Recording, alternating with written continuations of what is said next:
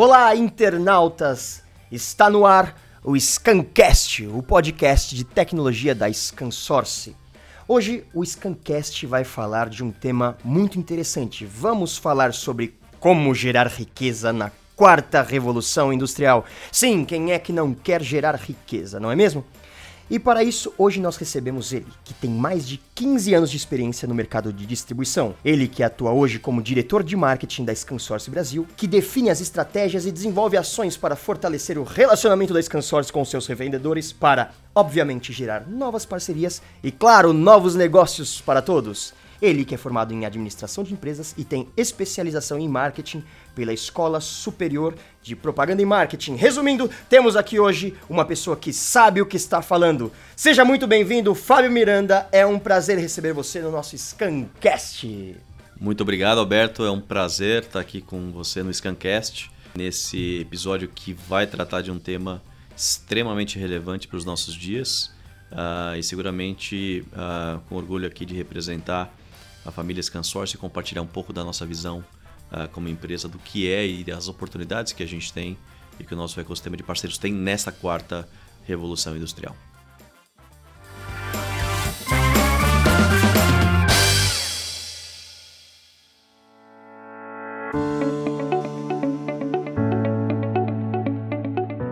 O Fábio Miranda, ele é um dos experts no Brasil quando o assunto é a quarta revolução industrial. É muito importante dizer que as revoluções industriais simbolizam um novo patamar alcançado no desenvolvimento da civilização humana, além, é claro, dos avanços industriais que representam grandes avanços também tecnológicos. Mas antes da gente falar sobre a indústria 4.0, que é a atual revolução que estamos vivendo, vamos relembrar quais foram as outras três revoluções que tivemos industriais e entender como que elas modificaram a vida das pessoas. Então eu queria começar aqui com uma pergunta logo de cara para o Fábio. Fábio, explica pra gente o que é uma revolução industrial, afinal de contas. Bom, a revolução industrial ela ocorre sempre quando existe uma transição para novos processos de manufatura. Essas transformações elas são normalmente permeadas pelas inovações tecnológicas que ocorrem naquele período e como elas afetam e, e elas representam uma transição no processo de manufatura, elas também geram grandes impactos no âmbito social, econômico e político. Bom, então vamos entender aqui diretamente como que as outras revoluções alteraram a forma de viver dos seres humanos. Antes da primeira revolução industrial, nós vivíamos na época da manufatura, no chamado capitalismo comercial. Éramos quase todos comerciantes, porque as pessoas sobreviviam e geravam as suas riquezas a partir do que elas conseguiam produzir para vender. Então, no ano de 1760, teve início na Inglaterra a primeira revolução industrial, que durou até aproximadamente 1840. Sim, tivemos uma grande revolução revolução aí, pois a fonte de renda e riqueza foi deslocada da atividade comercial para a indústria, graças a basicamente três máquinas de produção que surgiram para contribuir com os processos das fábricas. Vamos lá, essas três máquinas foram as seguintes. A primeira máquina foi a máquina de fiar, ela que entrou no lugar da roda de fiar. Para você que não sabe o que é uma roda de fiar, você com certeza já ouviu aquela música que estava velha em seu lugar e veio a mosca lhe fazer mal. A mosca na velha e a velha afiar. Sim, caso você ainda não saiba o que é uma roda de fiar, você já assistiu aquele desenho A Bela Adormecida? Ela dorme porque ela espeta o dedo numa agulha numa roda de fiar. Então, para que isso não acontecesse mais e as pessoas não ficassem dormindo por aí, foi criada a máquina de fiar. A segunda máquina que revolucionou a primeira revolução industrial foi a máquina de tear. Ela que transformava os fios da máquina de fiar em tecidos. E a principal e mais revolucionária de todas as máquinas, que foi a máquina de vapor. Sim, a máquina a vapor. Esta última foi usada na indústria de tecido, nas usinas de carvão mineral, na industrialização de ferros, embarcações com navios a vapor, nas estradas de ferro com as locomotivas a vapor, entre outras coisas, e representou uma grande revolução também no transporte de passageiros e cargas. Essa primeira revolução industrial ficou conhecida como a época da maquinofatura. Passamos para o capitalismo industrial. Essas máquinas, elas precisavam que humanos operassem elas para que elas funcionassem fazendo então com que as pessoas migrassem dos campos para as cidades atrás de empregos nas indústrias. Esse movimento ficou conhecido como êxodo rural, fazendo com que grandes cidades surgissem ao redor das indústrias. Sim, esta foi a primeira revolução industrial, que hoje pode ser comparada à indústria 1.0.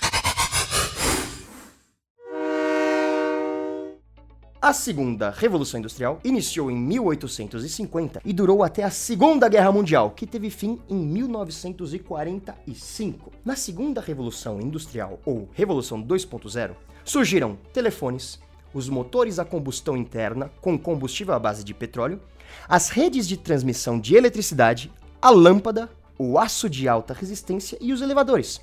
Ou seja, o ferro, o carvão e a energia a vapor deram lugar ao aço, à eletricidade e ao petróleo. Essa foi a revolução que permitiu a produção em massa, a automatização do trabalho. Sim, além do surgimento de diversas novas indústrias, é claro, que foram as automobilística, petrolífera, naval, aeroviária, metalúrgica, química, elétrica e telefônica. Surgiram também os modos de organização da produção industrial, que se preocupavam muito com a produção a menor custo e menor tempo, ou seja, a racionalização do trabalho. Esses modos de organização ficaram conhecidos como o Taylorismo e o Fordismo.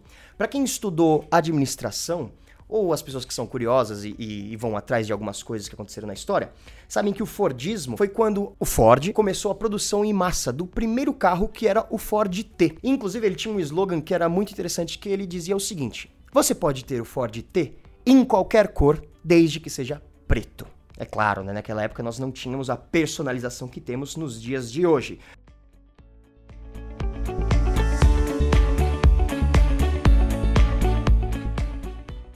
Em 1950, tivemos início a terceira revolução industrial, que é a que vivemos até os dias de hoje. A grande novidade da indústria 3.0 foi a eletrônica.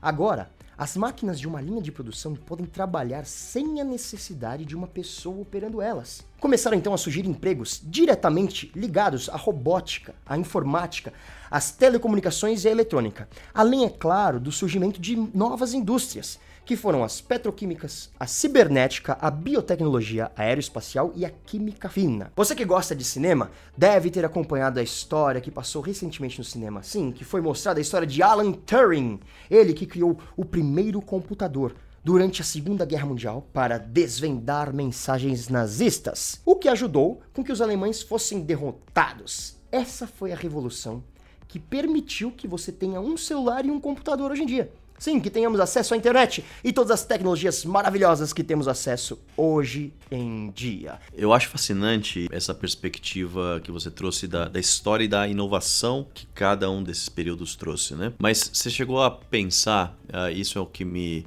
me chamou também a atenção, do impacto que essas revoluções trouxeram no ecossistema de empresas e pessoas e profissionais uh, naquele momento. Eu fico imaginando como aquelas revoluções ou essas revoluções enfraqueceram várias indústrias, por outro lado, também trazendo novos players, novas indústrias, novos modelos econômicos para aquele momento da história, mudando completamente também ah, o fluxo de capital, o fluxo de geração de emprego e etc. Quando eu penso nisso, eu, eu costumo tentar pensar também como isso me impacta hoje, né? como que isso poderia impactar você, né? A gente pode observar basicamente que essas transformações são cíclicas. Então, diria que não é sábio a gente afirmar que a gente está blindado ou seguro em alguma indústria ou segmento hoje, assim como eles não estiveram no passado, porque passaram e foram quase que atropelados por essas revoluções. E por isso, te agradeço pelo convite hoje. Vejo como é importante esse tipo de iniciativa como o Scancast, que é justamente para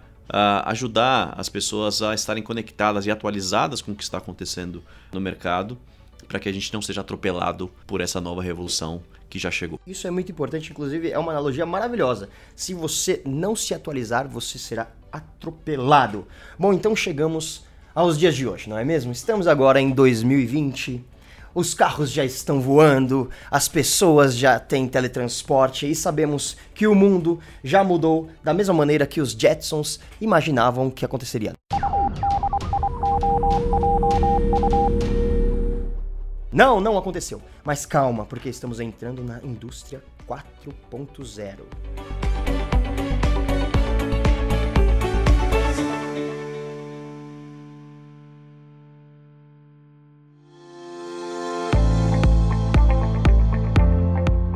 temos aqui este que é um especialista. Fábio Miranda, diz pra gente o que é a indústria 4.0? Eu, eu, gosto sempre de tentar começar trazendo um pouco da reflexão de quem criou essa expressão, né? ou seja, quem, quem foi o, o visionário que talvez teve esse discernimento e criou essa expressão. Eu queria convidá-lo aqui, mesmo que virtualmente, para nossa conversa, que foi o Klaus uh, Schwab. Klaus Schwab, basicamente, uh, ele é diretor e fundador do Fórum Econômico Mundial. Né? Basicamente, o que, que o Klaus afirma? Ele afirma que a industrialização atingiu uma quarta fase nesta nossa era. E essa quarta fase basicamente transformará fundamentalmente a forma como vivemos, trabalhamos e também nos relacionamos. É uma mudança de paradigma, não é apenas uma mudança tecnológica. Né? A tecnologia, a tecnologia impulsiona, uh, seguramente ela viabiliza essa transformação, mas é uma mudança de paradigma aí não apenas mais uma etapa de desenvolvimento tecnológico. Basicamente, o que ele afirma é que a indústria 4.0 ela combina máquina com processos digitais. E eu gosto de pensar e compartilhar um pouco dessa visão do que é importante nessa quarta revolução industrial, pensando em três palavras que para mim são chave nessa quarta revolução. Vou destacar a primeira delas e vou destacar as demais durante o nosso bate-papo. E a primeira palavra, sem dúvida, é digitalização. Uh, eu gosto de usar uma, uma analogia simples para descrever o que, que seria uh, essa digitalização. Brinco com um conceito que, que eu aprendi comigo meu chamado place para o space, ou seja, é uma analogia que ele criou que ele diz o seguinte: na quarta revolução industrial, todas as empresas precisarão ter os seus produtos, serviços e processos coexistindo no mundo físico e no mundo digital. É fácil trazer exemplos aqui uh, que são comuns do dia a dia de todos nós. Né? Vamos pensar o que aconteceu com o banco, com as agências bancárias. Uh, no passado, elas só existiam no place, ou no local físico. Uh, e hoje elas coexistem no space, a maior parte das transações ou interações que a gente tem com o banco acontecem hoje nesse ambiente virtualizado. Pensa na revolução do varejo, que antigamente você para comprar um produto precisava ir na loja para comprar o produto que você queria. Até que surgiu o e-commerce. Então eles passaram a coexistir. Você tem a loja física no Place e você tem a loja virtual no Space computacional, né? Exemplos mais recentes, a gente vê isso acontecendo, vimos isso acontecendo no mercado de transporte, que basicamente transformou um motorista uma pessoa que tinha um carro, estava disposta a trabalhar num ambiente virtual que é o Uber. Né? Basicamente o que ele fez foi criar uma, uma. conectar o físico com o ambiente computacional, com o Space, criando uma nova revolução tecnológica. Né? Então a gente vai, vai entender um pouquinho mais dessas nuances e, e desses impactos que a, que a quarta revolução traz, mas é interessante sempre trazer essa mente de que todos nós precisaremos a, a criar essa correlação entre o físico e o virtual para termos sucesso na quarta revolução industrial. Da mesma forma que as pessoas achavam que a televisão mataria o rádio, que a internet mataria a televisão, que o streaming mataria o cinema, existe alguma possibilidade uma previsão? É claro que a gente agora está no âmbito das previsões, e... mas existe a possibilidade da internet e essas lojas virtuais matarem as lojas físicas? Junto a esse contexto, a gente tem que considerar uh, que existe uma, um, um impacto geracional, ou seja, você tem uma geração uh, que, que se acostumou e se habituou uh, com o físico, né, com ir na, no shopping, ou ir na loja, ou ir no banco, a gente sabe que parte dessa população não vai se adequar uh, aos meios digitais, enquanto você tem uma nova geração que nasceu, que está crescendo, que está assumindo poder nas organizações que basicamente nem olham para o legacy, nem olham para o ambiente físico. Né? Então eu, eu diria que no tempo, sim, é possível a gente pensar que alguns modelos de negócio serão prioritariamente digitais uh, e você não terá muito espaço para o físico. Uh, a gente eh, viu um exemplo que aconteceu nos Estados Unidos, a Amazon engolindo uh, várias lojas de varejo, se tornando o maior, a maior plataforma de e-commerce dos Estados Unidos e no mundo. e basicamente isso veio, veio como consequência desse desejo das pessoas de facilitarem a vida, de ter uma melhor experiência, de enfim, economizar tempo, economizar dinheiro, uh, e a tecnologia digital permitiu isso. Então, eu diria que talvez não no curtíssimo prazo, mas quando a gente extrapola isso para os próximos anos, a gente vai ver cada vez mais uh, pessoas comprando uh, ou resolvendo a sua vida digitalmente. Estava conversando ontem com uma advogada que ela dizia que ela mobiliou toda a casa dela usando plataformas digitais, 100%. Ou seja, um móvel que você ainda tem essa questão de, do tamanho físico, que você tem que tirar medida, que você quer ver ele, ela já fez o shift na cabeça dela e falou: não, eu vou mobiliar 100% digital. Inclusive, contratou o serviço do prestador digitalmente, uh, o que é uma inclusão também uh, desse profissional que está no físico para o ambiente digital. Então, é natural que isso aconteça e que isso afete uh, muito das indústrias atuais. É, de que maneira que a indústria 4.0 pode gerar novas oportunidades para as empresas e também para as pessoas? Eu diria o seguinte: as oportunidades elas estão sempre do lado daqueles que estiverem preparados para, para atuar nesse novo cenário. O cenário mudou, está né? Tá mudando rapidamente. Quando a gente olha no âmbito, uh, antes de entrar no âmbito de negócio, né? mesmo quem não trabalha diretamente em indústrias inteligentes, etc., uh, já tem sua vida impactada pela quarta revolução industrial. Uh, essas novas tecnologias trazem inúmeras oportunidades de agregação de valor para os clientes, então os clientes já, já usufruem né, dos benefícios de toda essa tecnologia. Uh, e as empresas, por outro lado, tendo benefícios de aumento de produtividade e vários outros benefícios. Mas o que eu gosto de chamar atenção quando a gente fala de oportunidade é que assim, a gente tem que colocar na nossa cabeça que não, não é sobre simplesmente digitalizar algo, né? Uh, para que a gente esteja pronto para essa nova quarta revolução. É, é mais do que isso, a gente tem que estar pronto para lidar com uma era digital é muito mais forte. Né? E eu diria que quando a gente fala de oportunidade, uh, uma das grandes estratégias uh, que, que as maiores empresas do planeta têm utilizado para ganhar esse jogo é parte da digitalização, ela começa na digitalização, porque como que você gera valor para o cliente? Como que você uh, de fato gera valor dentro dessa quarta revolução industrial? Ela vem de uma estratégia de entender o consumidor e depois você devolver isso com benefícios materiais e palpáveis para ele. Então, a primeira palavra talvez seja digitalizar, ou seja, eu preciso ter a capacidade de digitalizar dados. A gente vive na era que eles chamam de data driven uh, organization, ou seja, uma organização que ela é conduzida por dados. Ela toma decisões não porque o chefe acha isso ou porque o, o gerente acha aquilo, o diretor acha aquilo outro, não. Ela toma uma decisão baseada em dados que vem dessa tecnologia ou desse aparato tecnológico que as empresas têm investido. Então, quando a gente fala de oportunidade, a primeira fundação que você tem que criar é a fundação da digitalização para que a partir daí você de fato esteja uh, agregando valor. Olhando a nossa perspectiva como, como empresas ou profissionais que atuam em tecnologia uh, da informação, a gente tem a vantagem de estar num setor que puxa essa transformação por outro lado,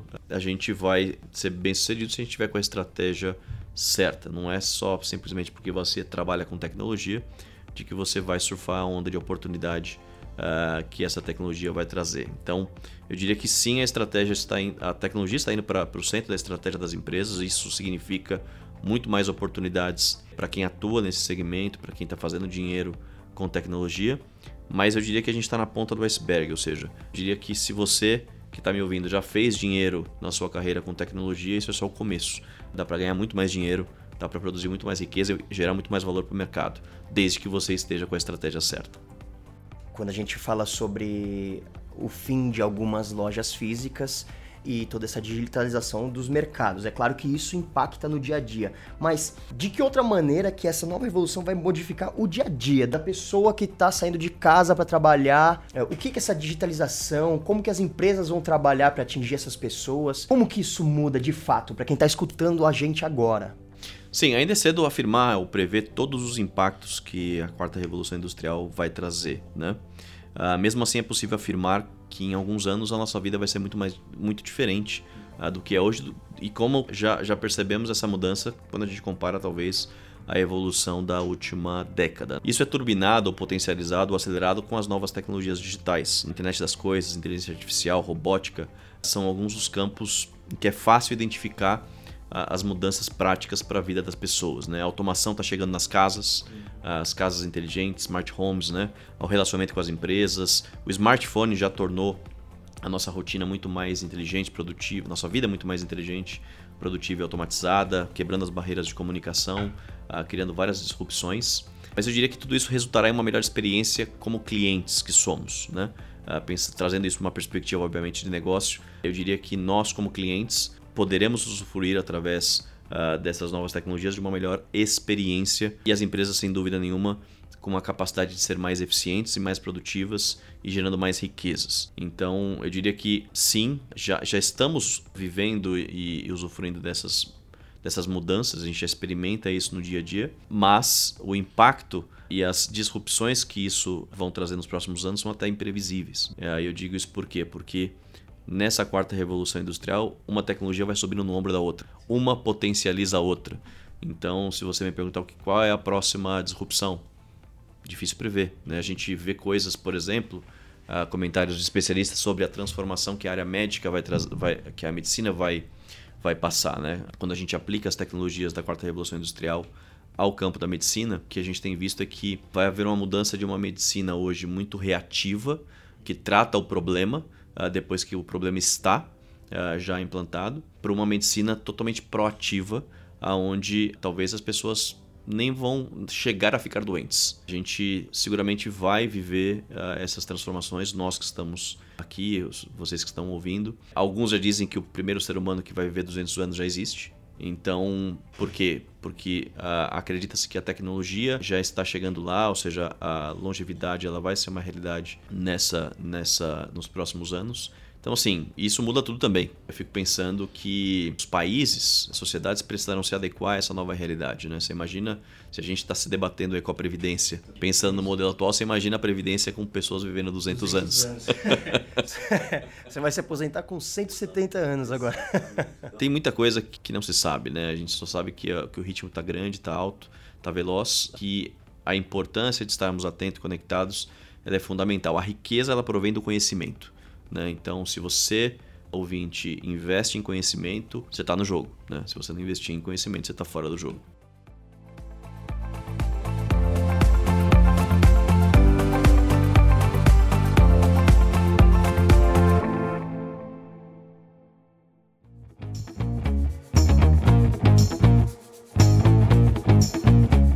Com toda essa, essa previsão maravilhosa de novas mudanças, como as empresas podem se preparar para viver essa nova revolução industrial, a indústria 4.0? Eu, eu costumo dizer que as empresas precisam olhar certo, ter uma perspectiva certa sobre o que é a revolução industrial ou a quarta revolução industrial, para que elas se alavanquem em cima daquilo que a revolução traz de grande benefício. O que eu posso afirmar é que a forma de gerar riqueza na quarta revolução industrial ela mudou radicalmente. As empresas mais valiosas hoje do planeta são aquelas que entenderam esse movimento. Qual é esse movimento? Eles estão utilizando, elas estão se utilizando de tecnologias digitais para construir impérios, verdadeiros impérios, através da estratégia de personalização. Então, voltando um pouquinho ao que a gente falou lá no começo, né? A gente falou de três palavras-chave que, que, que a gente poderia agregar nessa conversa de quarta revolução industrial. A primeira foi digitalização. Você precisa digitalizar os seus processos, seus produtos, seus serviços. A segunda é você precisa ter uma estratégia sólida de conhecimento. E a terceira é a personalização. Basicamente, o que, que esse conceito de personalização traz? As empresas precisam perceber que nós vivemos uma era onde é a primeira vez na história da humanidade que a gente consegue, como empresa, como provedores de produto ou serviços, criar a personalização massiva. Você citou o caso do do Ford, que você só poderia comprar um carro de uma cor porque a tecnologia naquele momento limitava né, uma personalização. Mas o advento da, da quarta revolução industrial ele traz esse novo cenário. Eu posso sim como empresa, me alavancando, obviamente, na capacidade nas tecnologias que permitem escala, agregar esse sabor, esse tempero de personalização. Já se fala de cerveja personalizada por DNA. E como que você chega nesse nível? Você chega nesse nível por ter uma estratégia sólida de dados e digitalização. Ou seja, o Alberto ele não é mais um cliente, ele é o Alberto. E eu sei os hábitos de consumo do Alberto porque eu analiso os dados do Alberto. E eu transformo o perfil e os dados e as preferências do Alberto em produtos e serviços para ele. E essa é a grande sacada das grandes empresas. Vamos pegar exemplos muito pragmáticos aí que as pessoas já estão acostumadas. Netflix. Quando você está deitadão ali no sofá assistindo filme, escolhendo o filme, o Netflix, o robozinho dele de machine learning, está fazendo o quê? Ele está identificando que o Roberto tem preferências por filmes de determinados estilos. E ele está trazendo, transformando esses dados que você está imputando no controle remoto ali em informação e conhecimento sobre o Alberto. E aí o que, que ele faz? Ele processa aquilo no machine learning e devolve para você com sugestões do que, que você poderia assistir dentro do seu perfil. Por que, que o Google está destruindo o mercado publicitário no bom sentido para ele? Né? Porque ele não, não tem mais agora o anúncio do outdoor que é o mesmo para todo mundo. Não, o Google, ele basicamente ele coleta os seus dados, ele sabe o que, que o Alberto gosta, e ele vai jogar anúncios pro, pro, pro Alberto que fazem sentido para o seu perfil de consumidor, o que otimiza também o investimento das empresas que são investidoras. Facebook. Facebook não está preocupado em jogar um monte de informação para você sobre notícias uh, quaisquer, como a mídia tradicional faz. Não, ele personaliza o conteúdo para você, então é o seu conteúdo. Então o Facebook ou o YouTube do Alberto é diferente do YouTube do Facebook do Fábio. Então é isso que tem sido o segredo, o grande tempero que tem acelerado o crescimento dessas empresas, que eu vou citar algumas aqui, né? Então, se você for olhar em 2006, 2006 você tinha quem eram as, as empresas mais valiosas do planeta. Você tinha, por exemplo, como número um a ExxonMobil, petroleira, valia na época 362 bilhões de dólares se você quisesse comprar a ExxonMobil. Seguida da GE, que valia 348 bilhões. Seguida da Microsoft, já tínhamos uma empresa de tecnologia ali, ali 279 bilhões. Depois você tinha é, a BP, 255 bilhões, e a Shell, 203 bilhões. Essas eram as empresas mais valiosas do planeta em 2006. Poucos anos depois, estamos aqui nós em 2020 e você tem quem são as empresas mais valiosas do planeta? Microsoft, tecnologia. Apple, tecnologia. Amazon, impulsionada por tecnologia. Alphabet, que é o Google, tecnologia. Facebook, tecnologia. Alibaba, impulsionado por tecnologia. Ou seja, o dinheiro mudou de mão. E mudou por quê? Porque essas empresas entenderam a sacada de que eles precisam gerar personalização. Quando eles geram personalização, o que, que eles fazem? Agregam valor para o cliente. Porque eles estão oferecendo o que o cliente quer, não é o que eu quero como empresa. E essa é a grande sacada que as empresas precisam entender, precisam implementar para ganhar o jogo. Basicamente, é, o que as empresas estão fazendo é o que as empresas físicas faziam quando alguém te recebia e te dava um atendimento personalizado. Então a gente está na era que a informação vale mais do que barras de ouro, como diria Silvio Santos, não é mesmo? Só que eles têm a capacidade de fazer de forma massiva, com escala. Esse é o ponto. O valor está em uma sólida estratégia de gestão de conhecimento sobre o seu cliente. A agregação de valor só existe quando você aplica o conhecimento. Vamos pegar no contexto do casamento. O cara está tendo uma dificuldade com a esposa, que ele convive há 10 anos. Por que, que ele tem dificuldade? Ele conheceu a esposa, convive há 10 anos e não aplica o conhecimento que ele tem sobre ela. Se ele aplicasse o conhecimento que ele tem sobre ela, ele geraria valor para a esposa. Logo, o casamento dele, dele estaria salvo. Ah, trazendo um contexto para as empresas, é isso. Você precisa conhecer profundamente o seu cliente e devolver isso em benefício para ele. Dessa forma, você está num porto seguro. Fábio, muito obrigado. Nós vamos ficando por aqui. Estaremos de volta na próxima semana com mais um podcast sobre tecnologia trazido pela ScanSource. Se você esquecer de tudo que a gente falou, grave três palavras: digitalização, conhecimento e personalização. É isso que vai fazer você gerar valor na quarta revolução industrial. Obrigado pelo convite. Então, nosso Scancast vai ficando por aqui. Lembre de mandar as suas dúvidas, sugestões e comentários para o e-mail scancast.scansource.com, pois se o seu comentário for muito pertinente e interessante, nós leremos ele no próximo Scancast. E não se esqueça de seguir as nossas redes sociais, arroba ScanSourceBR no Instagram, temos também Facebook ScanSource Brasil, LinkedIn, e todas as plataformas digitais. Você pode nos encontrar com ScanSource BR. E nos vemos no próximo ScanCast. Valeu!